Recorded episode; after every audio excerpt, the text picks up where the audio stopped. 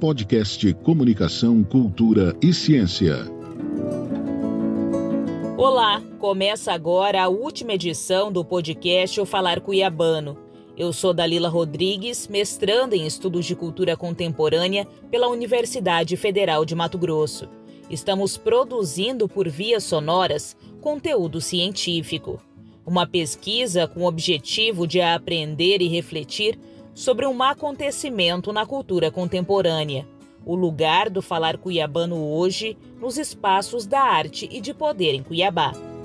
A ideia do uso do podcast como repositório de conteúdo de ciência é do professor doutor Pedro Pinto de Oliveira, orientador nessa jornada acadêmica. Esse podcast científico tem uma dupla utilidade. Para o pesquisador, é produção de informação, serve como referência, coleta de dados para a pesquisa. Para você que está nos acompanhando, serve como divulgação científica. Buscamos mostrar o desenvolvimento de uma pesquisa acadêmica de um jeito diferente, com o ouvinte acompanhando o estudo sendo construído. Nessa trajetória, entrevistamos aqui no podcast científico Falar Cuiabano professores, escritores, atores, figuras públicas. E para encerrar nossas conversas neste formato de áudio, vamos reformular perguntas já feitas na pesquisa a partir das respostas dos entrevistados. Vamos saber se o nosso convidado de hoje tem a mesma linha de pensamento ou não. Eu converso agora com o professor da Universidade Federal de Mato Grosso, Mário César Silva Leite, pós-doutor em Linguística, Letras e Artes, escritor e crítico literário. Mário César vai contribuir conosco nesse projeto de pesquisa. Olá, professor, seja bem-vindo. Olá, Dalila, obrigado.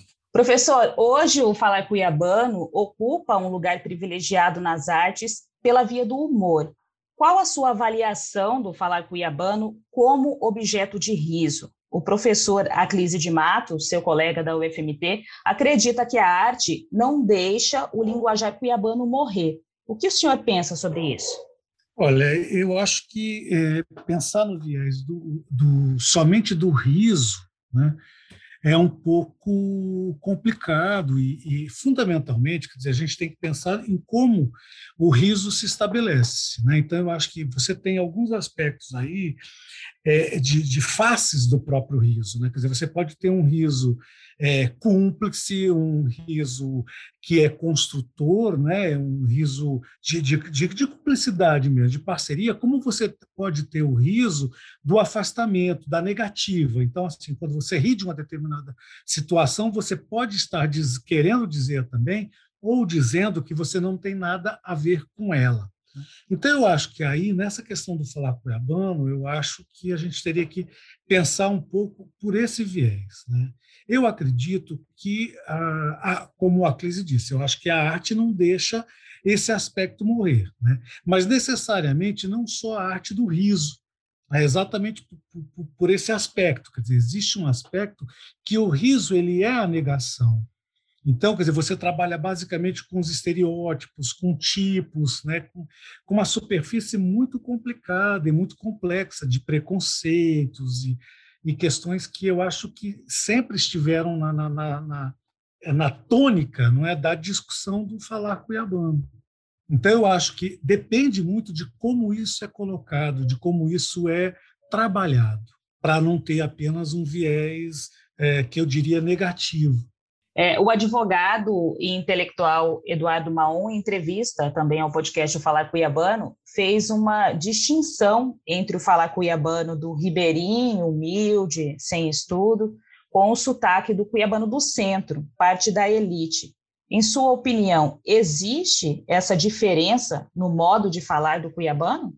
Existe, existe. É, eu acho que não, hoje em dia, se falar o que é o falar cuiabano, hoje, né? Se a gente for pensar nisso, a gente vai ter que pensar numa espécie de, de comarca muito plural, de falas de, de, de diversas que foram compondo e estão compondo na própria dinâmica da língua, na própria dinâmica da, do falar, isso que a gente chama hoje de, de falar cuiabano, que comporta tanto esse falar, ah, digamos assim, das camadas mais populares, né, do, do linguajar cuiabano, que em tese, né, entre aspas, é chamado falar tradicional, que é aquele da beira do rio, tal, que se estende por aquilo que a gente chama de vale de todo de todo o vale do Cuiabá, do rio Cuiabá, né, que pega essas cidades mais Barão de Belgaço, pega é, Poconé, Livramento, essa coisa toda. Então, é, você tem ali é, uma fala que está muito próxima de uma de, de, de de, de uma oralidade, de uma fala mais popular, de uma fala mais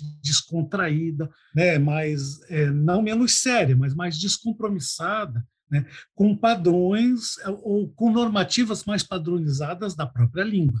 Então, eu acho que você tem esse aspecto, sim.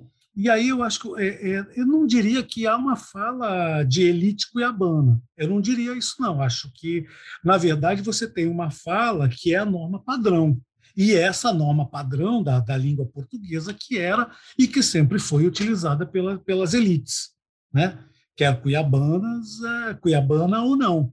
Então você tem essa, essa. Por quê? Porque existem aquela coisa da normatização da própria língua, né? nos dicionários, os vernáculos, aquela coisa toda. Então você tem isso padronizado. Então a elite sempre, obviamente, procurou é, circular por esse tipo de linguagem, porque é uma linguagem que é mais prestigiosa, ou seja, eu sou fulano de tal, eu sou estudado, eu sou advogado, eu sou isso, eu sou aquilo. Então, existe uma espécie de prestígio. Agora, o que acontece? Na verdade, a fala popular, essa fala popular, né, ela foi é, relegitimada, porque você encontra hoje cuiabanos de toda a vida classe média, de família classe média e tal, diz, olha, eu nunca ouvi esse falar, que, inclusive esse falar do qual se faz humor. E eu sou cuiabano toda a vida. Quer dizer, isso houve, na verdade, uma espécie de ressurgimento desse falar. Né? De, de, de uma ideia de recuperação de aspectos da própria cultura popular para que pudesse nos caracterizar enquanto tal. Então, cuiabanos, né? Ah, porque o cuiabano fala isso. Então, é muito genérico para coisas é, mais específicas, não é? Então eu acho que essa essa essa ideia de sim, o que acontece hoje só para finalizar, Danilo, o que acontece é exatamente esse aspecto, né? Você passa a ter é, um, elementos legitimadores, porque linguagem é poder, a gente não pode esquecer disso. Né? E a ideia de cultura popular, a ideia de, entre aspas, que eu acho absurda, né? assim, de resgate do popular, das culturas, aquilo que está desaparecendo, quer dizer, não, não, se resgata nada, porque as coisas são dinâmicas. Né? A linguagem é dinâmica, a cultura é dinâmica, e você resgata coisa ou que está em museu ou que está em acidente, né? aquele né? SAMU resgata. Né? Em termos de cultura, de linguagem, a gente não resgata nada, porque está no próprio movimento. Então, como eu estou dizendo, se você disser o falar cuiabano hoje, é uma coisa muito genérica. Você vai ter que falar de falares mais específicos. E aí sim, o falar popular, o falar da beira do rio, essa, essa, divisão, distinção que eu acho que é importante. Né? E sempre lembrando que, dependendo de quem fala, né, da emissão do próprio discurso, ele tem um peso legitimador, ele tem uma, uma, uma disputa de poder com outros espaços e com outras linguagens, etc. Né? Porque, veja bem, é, a gente cai com essa coisa do, do estereótipo, do riso, né? e você tem é, o, o, problema dessa do estereótipo, na verdade, é exatamente esse. A gente viu um dia desses né, aquela escritura norte-americana, angolana, mas norte-americana falando. Né? Quer dizer, o problema do estereótipo não é que ele é ah, mentiroso, digamos assim. O problema é que ele é, é incompleto. Né? Então, você usar, por exemplo, ah, essa é a fala cuiabana, ou aquela é a fala cuiabana, isso é muito complicado, porque você vai ter diante da sociedade, da cultura cuiabana, vários falares. Depende muito de onde você está falando e como você está se localizando exatamente nesse jogo de legitimação e poder. Com a onda migratória dos anos 70, o falar cuiabano sofreu com o preconceito linguístico. Segundo o ator Ivan Belém, de uma forma singular e ainda não experimentada na época, o linguajar cuiabano ganhou representatividade pela via do humor, de maneira debochada, faziam críticas sociais e políticas. Em sua opinião, o viés do humor é uma forma de resistência cultural? Sim, sem dúvida nenhuma, sem dúvida. E, e aí eu acho que o Ivan tem toda a razão. Quer dizer, na verdade, é daquelas coisas que a gente sempre fala, né? A identidade, porque nós estamos falando aqui disso, quando a gente fala do falar cuiabano, a gente está falando de um tipo de identidade que se constitui, que se elabora, que se constrói, que se reelabora, se reconstrói, se inventa, se reinventa e por aí afora. Então, eu acho que o fator migratório desse período né, ele criou realmente um, um, um ele foi é, é, muito impactante exatamente pela, pela contundência, vamos dizer assim, cultural é, do Sul.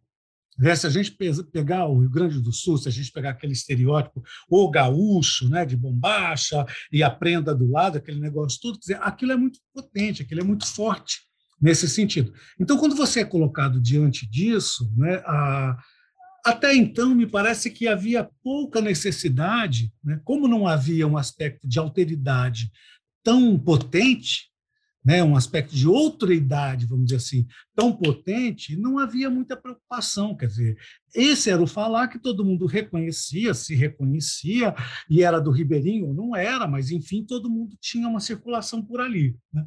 Com a entrada da, da, das, das migrações, principalmente nos anos 70, a partir dos anos 70, quer dizer, o choque é muito grande, é muito grande porque vem toda uma é, vem toda uma, como se diz, toda uma carga cultural de, de, prestígio, entre aspas, né, que o Sul teria e que o Mato Grosso que Cuiabá não teria, inclusive de um linguajar. Né. Então, houve sim uma grande resistência, um fechamento, uma grande resistência e uma, é, uma espécie de ressurgimento, aí sim, ou até de surgimento né, daquilo que vai se constituindo como que nós entendemos como cultura cuiabana ou como falar cuiabano. Né? Então, foi necessário uma espécie de, entre aspas, de uma agressão né, para que a população, de certo modo, se sentida agredida, porque aí ela colocada diante do outro, ela vai se pensar, ela vai tentar se encontrar, se ver. Então, então, se eu não sou igual esse aí que está vindo, eu sou igual ao quê? Né? Então, houve-se uma, uma retomada, e aí onde vai se buscar isso? Entre aspas, no povo, na cultura popular. Porque as culturas mais elitizadas, elas são mais ou menos hegemônicas, homogêneas. Aqui, no Paraná, no Sul, enfim. São as culturas dominantes, professor, as culturas dominantes? É, eu, eu diria mais hegemônicas, são as, as, as mais não as mais fortes, mas as mais visíveis, né? as mais dominantes. É, acho que o termo dominante cabe bem aí, que se apresentam enquanto tal. Né? E existe todo um trabalho que elas se consideram mais legítimas. E se considerar mais legítima implica também em se considerar superior, porque é disso que nós estamos falando. Com a entrada do, do, eh, dessas migrações dos anos 70 no Mato Grosso, o que foi posto é exatamente isso: uma cultura que vinha de fora né? embora do, do Brasil mesmo, né? mas uma cultura que vinha de fora com um estatuto de superior à cuiabana. Porque o cuiabano fala assim, porque o cuiabano é assado, porque é. Né? Então, obviamente, que isso exigiu uma reação, uma reação forte e necessária. E, e um dos aspectos dessa reação foi exa exatamente o próprio riso, quer dizer, essa, essa, o humor dizer, porque aí, através do humor, se podia atingir eh, públicos muito maiores, né? mas sempre ali namorando, eu sempre tive um pé atrás com isso, porque é sempre namorando os estereótipos, né? e aí vem aquela coisa da fragilidade da imagem que se cria. Tem esse lado, tem esse lado, mas tem muitos outros lados né, que quando você é, fixa uma imagem, né, como o caso do que o humor fixava, fixa essa ideia do cuiabano, né, que fala assim, que se veste assim, que entende o mundo de determinada forma, né, você perde toda a complexidade do ser cuiabano, que é muito mais que isso, quer esteja no centro de Cuiabá, quer esteja na beira do rio. Né. Então, eu acho que tem, tem aspectos positivos. Nesse momento, sim, eu acho que o Ivan tem razão, isso era um elemento de resistência. Era um elemento tanto de resistência quanto de conquista porque o público é, de outras, a cultura, digamos assim, que se julgava superior, também consumia esse humor é, via cuiabanos. Né? Professor, uma das características do falar cuiabano é, está na troca do L pelo R na formação das palavras, a pronúncia bem presente no sotaque do comunicador Roberto França. É, o apresentador de TV disse que hoje se orgulha da sua forma de falar, mas que no início da carreira colocava até lápis na boca para tentar corrigir a pronúncia das palavras.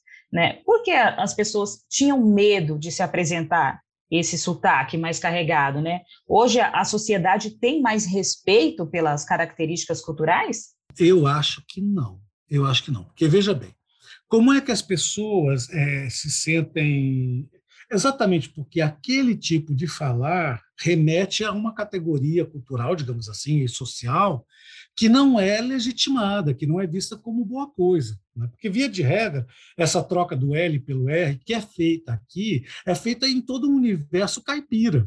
Né? Se a gente pegar o Brasil caipira, digamos assim, interior de São Paulo, Paraná, é, Goiás, Minas e tal, o, a fala que é aquilo que a gente entende de, de fala rural, né, do povo do povo rural, né, é, ela é caracterizada exatamente por essas trocas. Né? O que acontece é que essa fala ela não tem legitimidade, ela não tem poder, ela não tem visibilidade como algo bom, né? Nas camadas mais, digamos assim, hegemônicas né, da, da, da própria cultura, da própria sociedade.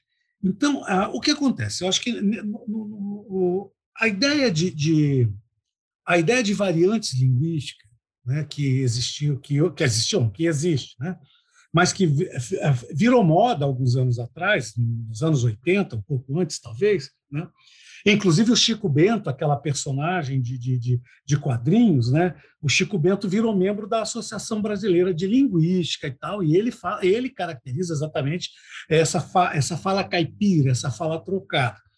Porque qual é a ideia que essa é, variante linguística, as variações linguísticas, é, nos trazem? É que não há exatamente certo ou errado em termos de falar. Porque não é só falar, é toda uma, é toda uma expressividade de uma cultura, de uma visão de mundo, etc., etc., que se manifesta no nosso falar.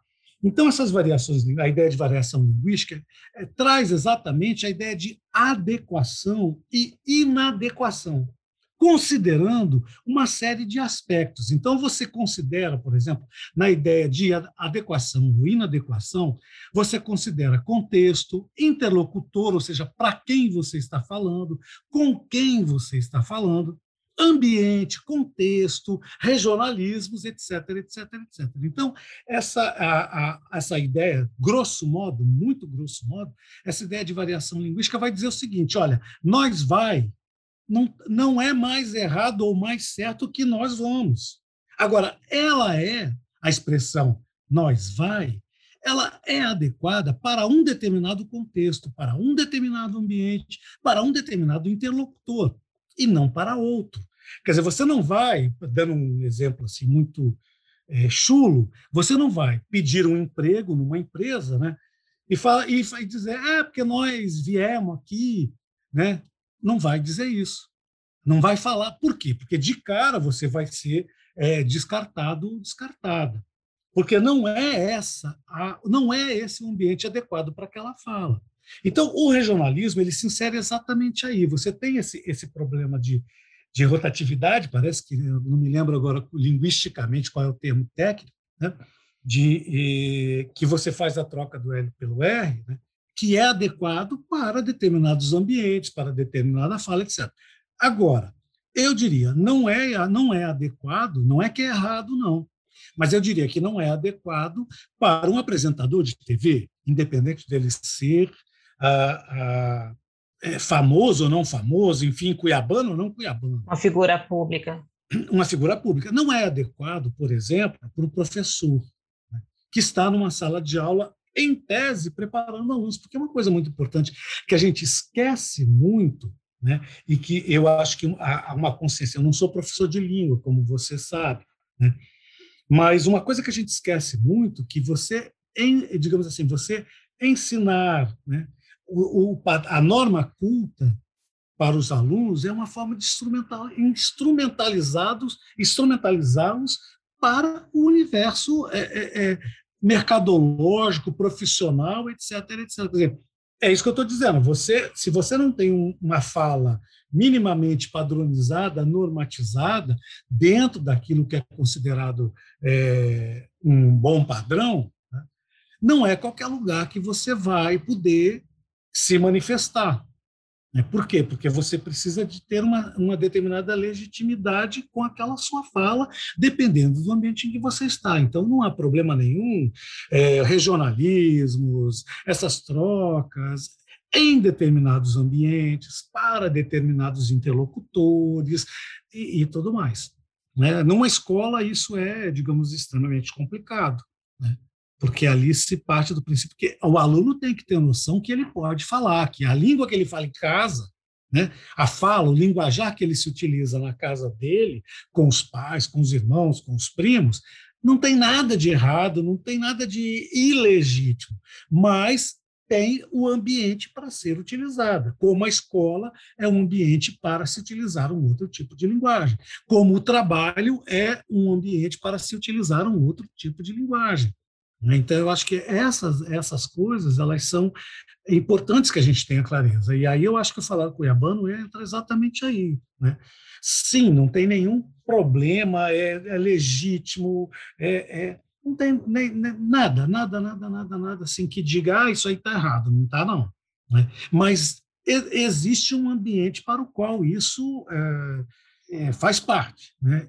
Sim, você faz essa avaliação essa avaliação do ambiente. Professor, hoje existem tantos movimentos sobre orgulho disso, orgulho daquilo, né, até o orgulho cuiabano, assumir suas origens, sua cultura, né, é motivo de orgulho. O senhor acredita que a sociedade, num futuro breve ou não, vai entender melhor e aceitar essas características em todos esses ambientes que o senhor citou, ou o senhor acredita que isso não é provável?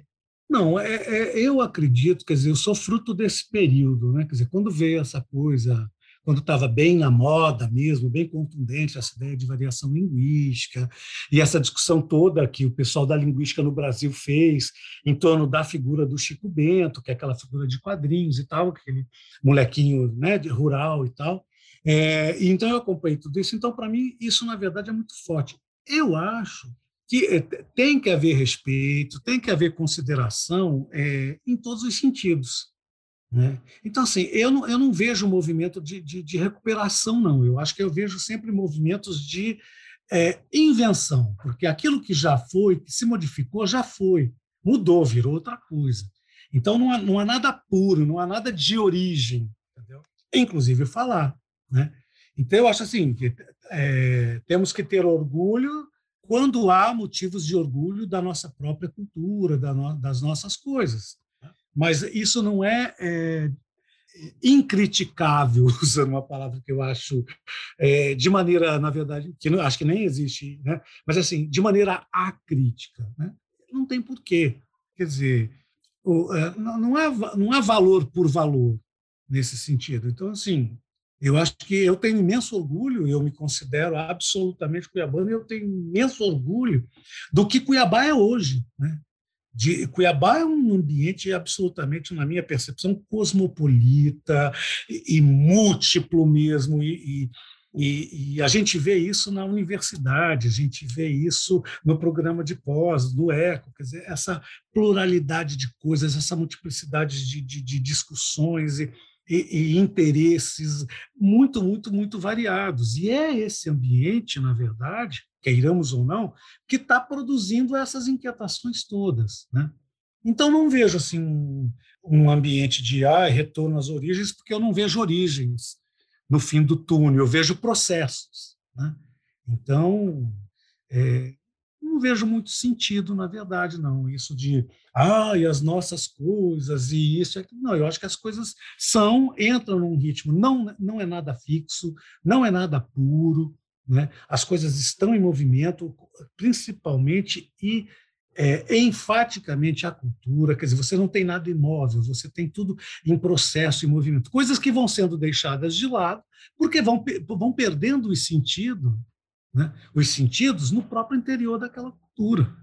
E elas vão se modificando. Quer dizer, você querer não, que, uma, que uma dupla de viola de coxo, sei lá, não use, por exemplo, um exemplo grosso modo e, e bem chulo, né? não use uma aparelhagem eletrônica né, para fazer a, as suas apresentações, as suas tal, né? não querer que uma viola de coxo derive, derive né? Toque uma música clássica, toque uma canção popular e tal. Ah, porque isso aí não é da origem da viola de coxo. Eu acho que isso é bobagem. Professor, humoristas trabalham Falar Cuiabana no teatro, no rádio, na TV e na internet. O ator e roteirista Tiago Mourão diz que, ao se apresentar com seu personagem, o Chodito, não há censura na fala, mas sim uma adaptação para a apresentação em cada meio de comunicação. O que o senhor acha dessas adaptações para garantir o transitar do falar cuiabano? Olha, eu diria que é, me parece, a princípio, me parece uma postura bastante inteligente e adequada. Eu não saberia te dizer, porque eu não vi, é, como isso se dá. Né? Então, acho que caberia aí ver, é, é, analisar é, esse, esse humorista e, em suas várias apresentações, nas suas várias variações daquele, daquilo que ele está chamando de adaptação para outros públicos, né? e como isso está. Eu vou exemplificar para o senhor entender melhor. Por exemplo, ele, ele veta palavras consideradas obscenas, né? mas que são comuns, segundo ele, no, no vocabulário do cuiabano. Né? Tirar essas palavras do roteiro é normal, então? É preciso? Né, outro exemplo dessa adaptação seria os textos para as redes sociais. A internet permite a interatividade instantânea com o público, né, diferente da TV. Então, existe uma reformulação para cada meio que se apresenta. Né? Como que o senhor considera isso? É uma censura ou não? É normal essas mudanças? Eu acho que, é, é no caso dele está me parecendo, Dalila, uma autocensura, né? Quer dizer, o que ele pensa do público que ele vai ter e como ele faz essas adaptações. Eu diria que é absolutamente as palavras obscenas, por exemplo, né? Elas elas têm um grau de obscenidade, obscenidade que está intimamente ligado ao, ao grau de, de, de, riso, de humor que elas provocam, né?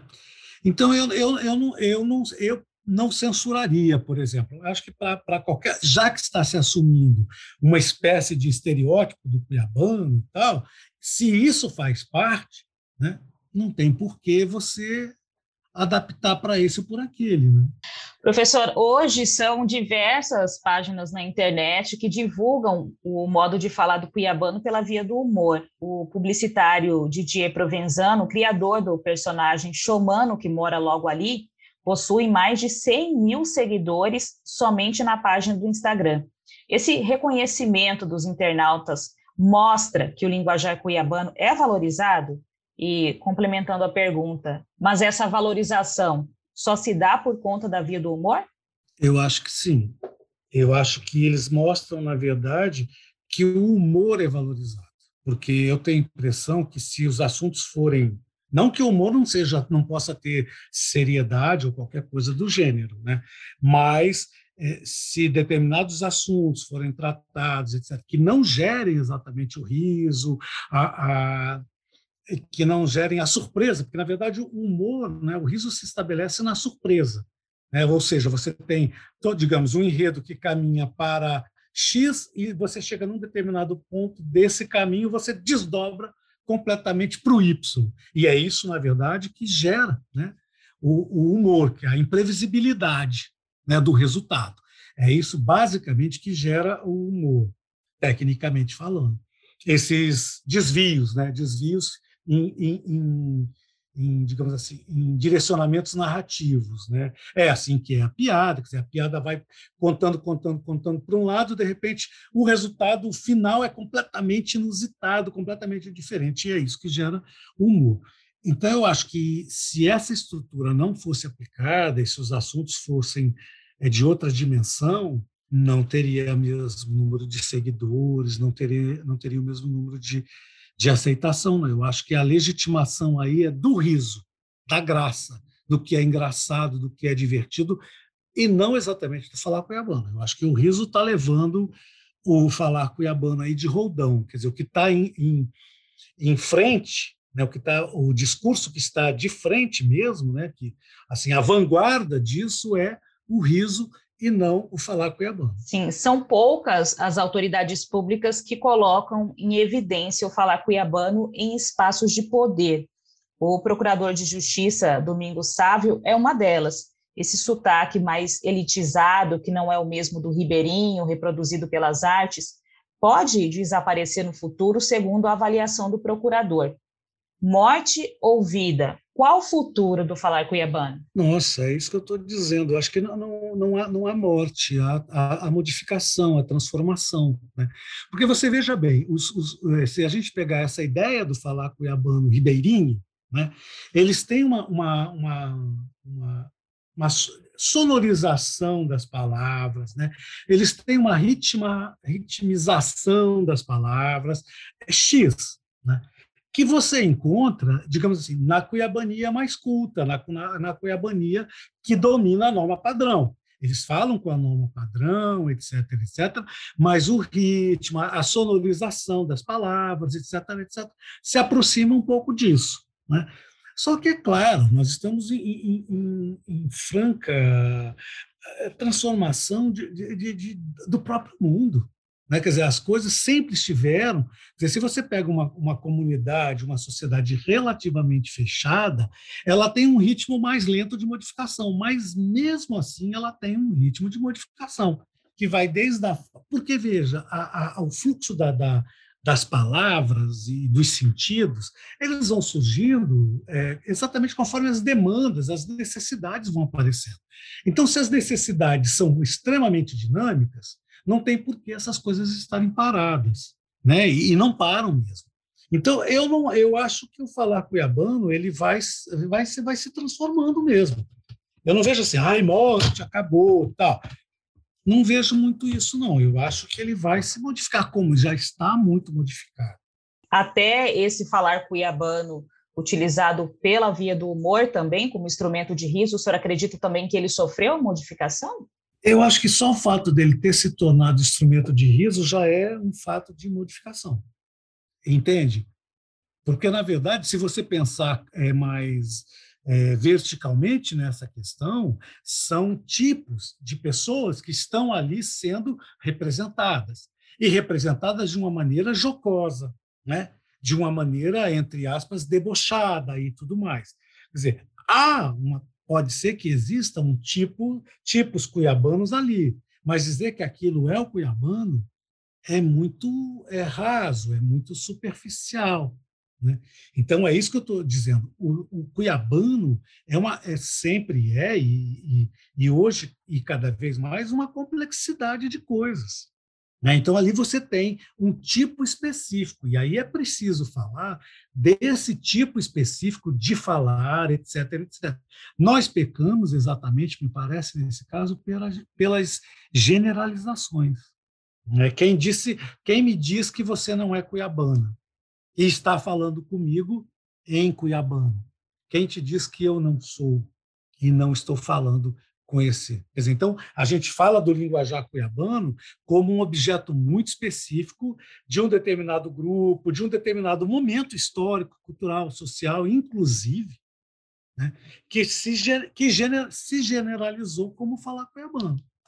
Né? E, e, obviamente, que o apelo do riso é, é, é potente, né? é, é contundente, é eficaz com toda razão, as pessoas querem se, se divertir, né? rir das coisas.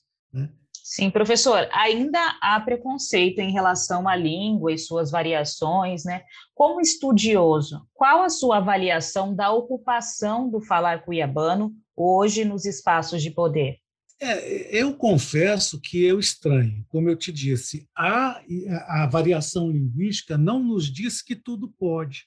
Né? Os estudos sobre variações linguísticas é, não nos dizem que tudo pode, que qualquer lugar pode. É como eu acabei de falar, você tem é, é, espaços que são que, é, em que são exigidas variedades da, da sua própria percepção daquilo. Então, um homem público que de repente fala mesmo esse que faz as trocas né, do L pelo R, que não, não faz, é, que não comete, né, como dizem na, na piada, que não cometem é, concordâncias verbais, nominais, dizer, para a imagem dele, eu acho extremamente complicada, porque não é o ambiente disso. Né? Por quê? Porque, na verdade, é, se você falar para um único grupo, então você deve se restringir a ele. Né? E eu acredito que os homens públicos, né, os, os, intelectuais, os homens públicos, os professores, os apresentadores de TV, etc., etc., eles falam ou tentam falar, ou deveriam falar, para um público muito, muito, muito grande, né? muito, muito maior do que uma comunidade restrita. Né? Então, é, se ele tem essa pretensão, ele deve, obviamente, se, se precaver para produzir uma fala né, para efetivar uma fala que tenha condições de atingir a todo mundo. E todo mundo naquele nível, é, digamos assim, não em escala, mas no nível médio de entendimento. Que é, na verdade, um pouco isso que a gente fala da, da, da, da cultura midiática, não é? do discurso jornalístico. Quer dizer, é uma norma padrão, mas não é uma norma padrão rigorosa. Porque se for uma norma padrão rigorosíssima, pouca gente vai entender. Então, você precisa, mas ao mesmo tempo, você não pode ali cometer inadequações, porque é um texto de jornal, porque o jornal tem um nome a zelar, etc., porque tem um caráter informativo. Então, todas essas coisas elas devem ser levadas em consideração no momento em que você produz um discurso. Quer dizer, a produção do discurso ela está intimamente é, vinculada ao seu é, interlocutor, para quem você fala e em que contexto você fala. Quer dizer, a, a, a, linguagem, o linguajar que eu uso dentro da minha casa com os meus amigos e tal, é completamente diferente desse que eu estou usando aqui. Estou usando uma norma culta, rigorosíssima e tal? Não. Estou usando uma linguagem padrão mediana, que pode garantir que o maior número de pessoas entendam né? porque vai estar ali naquela, naquela medianidade da, do próprio discurso. Né? Então, eu acho que a, essa, essa ideia de, talvez, assim, de empoderamento de uma fala cuiabana nos, nos meios, é, quer, é, como chama isso, Dalila, você que é da área me fugiu agora, né? quer na mídia, quer televisão, quer etc, etc, etc, eu acho talvez um pouco equivocada, né? porque eu acho que você tem espaços, né? a não ser que você vá, existe, existe, por exemplo, esses personagens de humor. Né? Então, você pode ali ter, me parece, é, você tem a, a possibilidade de circular. Eu acho que um jornalista, um apresentador de, de TV, né? agora, depende muito também é, do, do, do, da aceitação pública da própria TV. Como eu estou dizendo, você elabora um discurso imaginando, quer dizer, todo discurso ele é em tese virtual, né? porque ele imagina um interlocutor. Não, eu acho que basicamente é, é, essa coisa mesmo. Eu acho que tem que haver essa ideia de, de não de certo e errado, mas de adequação para quem você fala, como você fala. Então, se a ideia é atingir um público essencialmente que se identifica com esse falar, né, então deve-se falar desse modo. Né? Se você pretende ter uma, uma ampliação, porque a partir do momento que isso sai da ideia do regionalismo, né, vamos colocar essa troca, isso vai ser entendido, infelizmente, como erro, mas é porque está num outro ambiente. É a questão do ambiente mesmo que o senhor citou desde o início, né? Quais os ambientes? É interlocutor, é interlocutor, para quem você fala, as condições de discurso que você tem, entendeu? Interlocutor, contexto, tudo isso tem que interferir né, na elaboração da sua, da sua fala. E isso não tem a ver com certo e errado, tem a ver com adequado ou inadequado. Quer dizer, numa sala de aula, eu não me permito usar gírias, eu não me permito usar palavrões, e quando escape eu acabo me desculpando. Né? Eu tenho uma linguagem na minha casa, com os meus amigos, meus familiares, absolutamente solta, falo besteira, falo palavrões e tal. É, é, quer dizer, eu tenho, tive uma educação em que palavrão, na verdade, eram determinadas palavras com cargas é, semânticas muito pesadas. Mas isso que a gente chama de linguagem obscena, em casa nunca foi considerado palavrão. Né? Mas até hoje, por exemplo, eu tenho uma enorme dificuldade, tanto em escrever quanto em falar a palavra, vou usar aqui muito entre aspas, tá? só para exemplificar, a palavra desgraça. Né? A gente era praticamente proibido mesmo de usar, porque a gente é, é intuitivamente a minha mãe, meus pais e tal, e a avó e tal, já achavam que essas palavras, que as palavras têm uma, uma energia, né? Então, assim, é isso para a gente que era, era proibido falar. Agora, a obscenidades nunca foi proibido a gente falar. Né? Então, eu acho que na, na adequação dos ambientes. Eu jamais falaria isso para um professor ou para uma professora minha, mas eu falaria para os meus coleguinhas, né? para os meus irmãos. Então, eu acho que essa ideia de adequação ela é muito importante. Entendeu? Até porque, esse, se você pega um apresentador de TV a esse, né, que fala aqui em Cuiabá para cuiabano. Um programa regional, né? Sim. É, um programa regional, evocando um orgulho cuiabano sem nenhum problema. Mas se ele sai daqui e vai para São Paulo, ele vai ter problema, porque isso vai ser considerado inadequado para um programa de TV. Né? Não seria, ah, está falando certo ou está falando errado. A discussão não é isso. A questão é, é legítimo para esse ambiente, essa, é legítima para esse ambiente essa fala ou não é legítima? É isso que vai entrar em jogo. Professor, é isso. É, obrigada, professor Mário, por encerrar esse ciclo da pesquisa acadêmica e contribuir no processo de aprendizado. Foi muito rica a nossa conversa. É, eu é que agradeço. Deixa eu só te falar uma coisa. Eu editei, não tem nenhum artigo meu nem nada, mas eu editei alguns anos atrás um livro chamado Vozes Cuiabanas, que tem uma série de artigos que tratam exatamente desse, desse assunto. Preconceito, enfim, tem na área de linguística, linguística aplicada, né? tem coisas, tem um texto da Lucilena muito interessante falando sobre o, se eu não me engano, sobre o Nico e Lau, né? Eu acho que ali tem uma, uma boa discussão sobre essas questões. Né? Eu sou Dalila Rodrigues, conversei com o professor, escritor e crítico literário Mário César Silva Leite.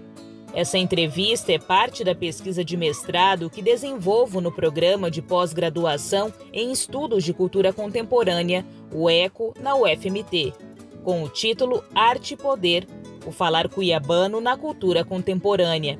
A orientação é do professor doutor Pedro Pinto de Oliveira.